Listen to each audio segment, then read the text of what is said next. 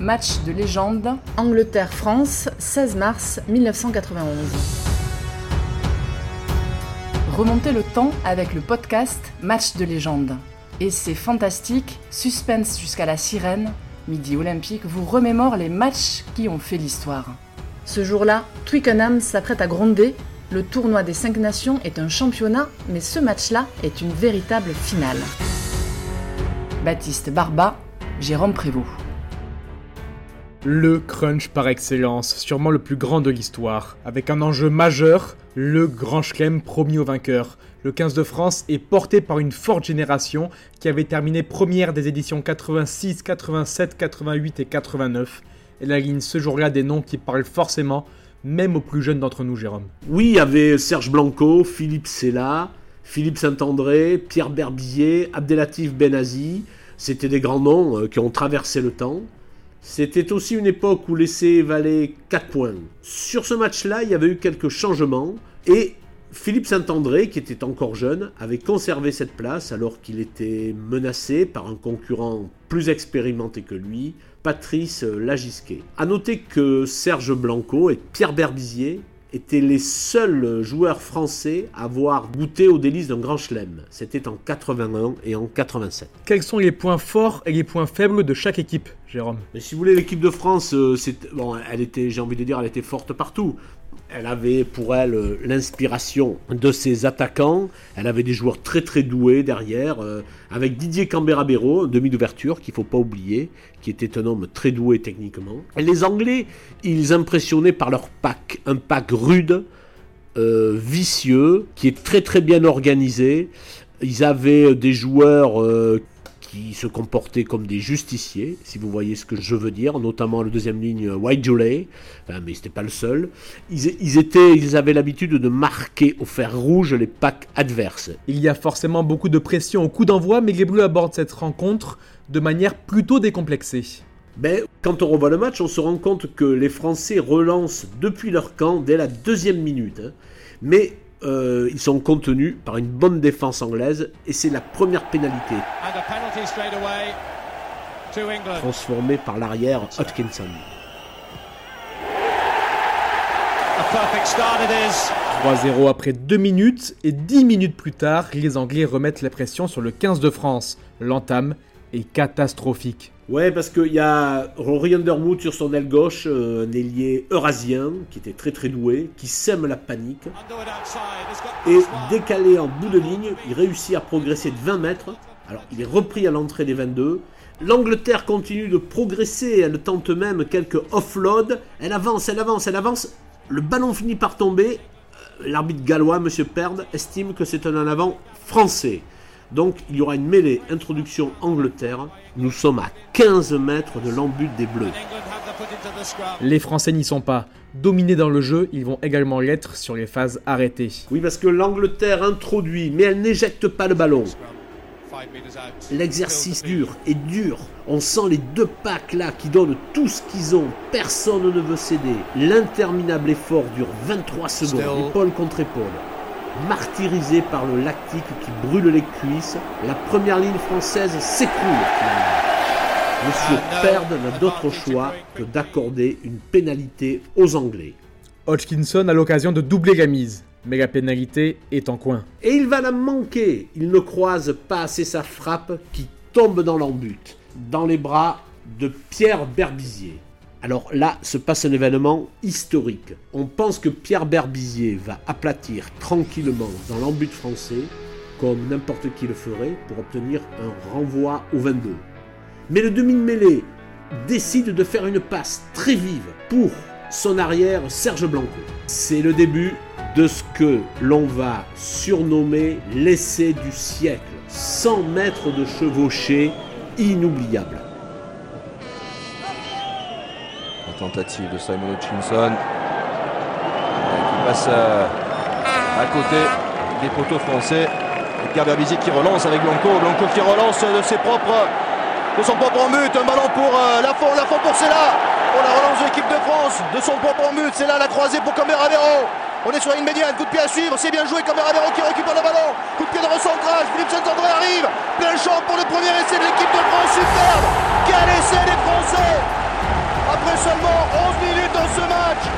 Premier essai pour l'équipe de France, un essai de 110 mètres. Alors, on l'a dit, tout part de l'embut, hein, de cette passe de Pierre Berbizier à Serge Blanco. Et les Anglais, dans le même temps, se replacent, persuadés que les Français ont choisi la solution du renvoi au 22. L'arrière et buteur Hutkinson lui-même tourne le dos au jeu. Mais c'était sans compter la montée d'adrénaline et l'ambition de Pierre Berbizier. Pierre Berbizier qui relance avec Blanco. Blanco a tout compris. Blanco qui relance de ses propres. De son propre Il fonce vers l'endroit où a été tapée la pénalité, sur le côté naturellement dégarni du terrain. Les Français se retrouvent en surnombre. Un ballon pour euh, Lafont, Lafont pour Cella. Pour la relance de l'équipe de France, de son propre. Jean-Baptiste Lafont, le 3 carrel du Racing est servi. Il poursuit la contre-attaque. Il décale Philippe Sella en bout de ligne. Philippe Sella court, court, déborde jusqu'aux 40 mètres. Puis, il repique intérieur, ce qui ralentit toute la défense anglaise. Et il croise avec son demi d'ouverture Didier Camberabero. C'est là la croisée pour qui met un nouveau coup d'accélérateur. Il déboule à vive allure et déborde à nouveau le long de la ligne de touche. Et c'est là que le French Flair atteint son paroxysme. Ah, vous pouvez le dire, parce que c'est la panique dans la défense anglaise. Tous les maillots blancs se précipitent sur l'ouvreur, si bien que Didier Camberabero se retrouve coincé en bout de ligne, au milieu de cinq adversaires lorsqu'il entre dans leur camp. Plutôt que d'attendre du soutien, il tente un coup d'audace formidable. On est sur une médiane, coup de pied à suivre. C'est bien joué qui récupère le ballon. Petit coup de pied par-dessus pour lui-même. Et il le récupère sur l'autre ligne des 40 mètres. Le public de Twickenham est stupéfait. Les cinq Anglais se retrouvent derrière lui, à ses trousses. Il n'y en a plus que deux qui lui font face dans le dernier rideau. En seulement trois pas, il parvient à enchaîner un deuxième coup de pied. Cette fois-ci, ce n'est plus pour lui. C'est un coup de pied de recentrage. De toute façon, il n'aurait pas pu continuer, percuté de plein fouet par un défenseur. Pied de recentrage. Philippe Saint-André arrive. Seul dans l'axe du terrain, Philippe Saint-André, le 3 carrel de Clermont, a suivi l'action. Il récupère cette balle sur ce coup de pied de recentrage, seul à l'entrée des 22, et il n'a plus qu'à faire parler ses cannes. Il va marquer l'essai, Deschamps pour le premier essai de l'équipe de France. Superbe. Quel essai des Français. un essai de plus de 100 mètres que le public anglais sportivement applaudit. Les gens ont eu conscience d'avoir assisté à une action de légende.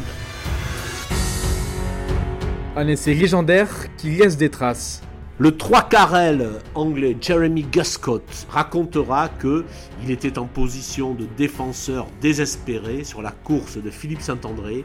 Il a tenté une cuillère, il n'a reçu que le talon du joueur français au visage et il en garde une petite cicatrice, stigmate de cet essai d'anthologie.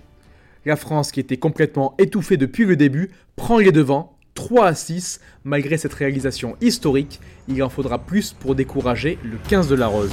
Oui, les, les Anglais ne vont pas se décourager, ils sont quand même à domicile, ils jouent un grand chelem, ils ont confiance en leur force, ils vont reprendre leur match à l'avant. 6-6, 9-6, court répit pour les Bleus lorsque Hodkinson, toujours lui, est sanctionné au sol. 9-9. Simple répit, oui, car 4 minutes plus tard, l'Angleterre est déjà de retour dans les 22 Français. England again. Et d'un simple ballon écarté sur la gauche, sans surnombre, Rory Underwood cadre et déborde Jean-Baptiste Lafont un peu trop facilement. 15 à 9 pour l'Angleterre. Puis 18 à 9 à la pause, le 15 de France est dépassé. Place au deuxième acte en espérant voir les Bleus enfin exister. Les Français laissent passer l'orage. Au bout d'un quart d'heure, ce sont eux qui sont désormais à l'attaque. Ils prennent l'initiative. Touche à l'entrée des 22. Les Bleus enchaînent les passes, mais ils ont beau multiplier les transmissions, ils n'avancent pas. L'Angleterre est en surnombre partout. Didier Camberabero tente donc une chandelle.